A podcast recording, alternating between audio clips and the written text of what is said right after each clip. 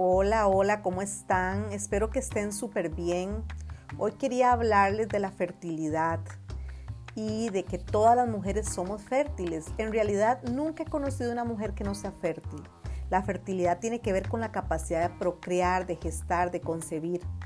Y a lo largo de toda mi vida, que ya son bastantes años, siempre he conocido mujeres capaces de procrear, de concebir planes, ideas, proyectos, de gestar pero sobre todo lo más importante es entender que a la persona que más tenemos que maternar es a nosotras mismas.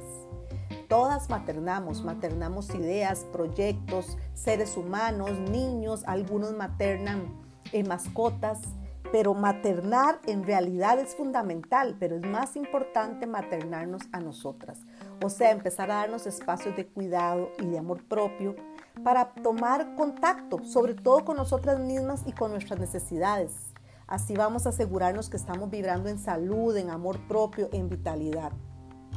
Maternarnos no es solo poner el foco en darnos espacio de autocuidado, clases de yoga, de mindfulness, que todo es muy importante. También implica bajar, ¿Bajar a dónde? A un viaje hacia el interior de nosotras mismas. Maternar es conectar con mi esencia para tener un mayor conocimiento de nosotras mismas. Y ahí, cuando estamos en ese espacio tan profundo, sentarnos a escuchar las voces de nuestra niña interior. Muchas tenemos niña interior herida y ese concepto de niña interior se maneja mucho desde la teoría gestal, donde hablamos de esa persona que somos nosotros mismos quizás en otra etapa de nuestra vida en nuestra infancia. Y así vamos a poder aprender a ser las madres que esa niña interior necesita.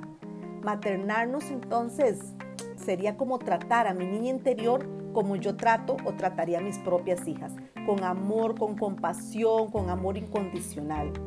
Así que todos y todas estamos trabajando en nosotros mismos. Los hombres se paternan y las mujeres se maternan. Maternarse tiene que ver con respetar mis propios ritmos, eh, tener límites sanos, respetuosos, salir de relaciones tóxicas, de alimentación tóxica, de pensamientos destructivos y trabajar en ese amor personal. Yo me materno cuando me doy lo que necesito y cuando quito lo que me está dañando, lo que me hace mal. Me materno cuando me nutro y me cuido a nivel físico, a nivel emocional, a nivel espiritual. Me materno cuando yo encuentro esos espacios donde el foco va hacia mí misma para luego poder ofrecer desde un lugar más sano y amoroso mi conexión a otras personas. Y por eso yo he llegado a la conclusión de que no existen mujeres infértiles, porque todas, absolutamente todas, somos fértiles para dar amor, para conectar, para amar incondicionalmente, para gestionar, para producir, para procrear. Así que es importante tenerlo muy claro y repetir siempre, ojalá frente al espejo. Yo soy una mujer fértil, una mujer que puedo dar mucho amor, primero a mí misma maternándome y luego construir espacios amorosos y respetuosos que salen de mí misma para conectar si tengo hijos, con parejas, con amigos, con mi mascota, con mi familia, con mis padres. Pero entender que empiezo siempre por mí, pongo el foco de atención en mí misma y siempre tengo que tener claro que soy una mujer maravillosa y una mujer absolutamente fértil. Fértil para dar mucho, mucho amor.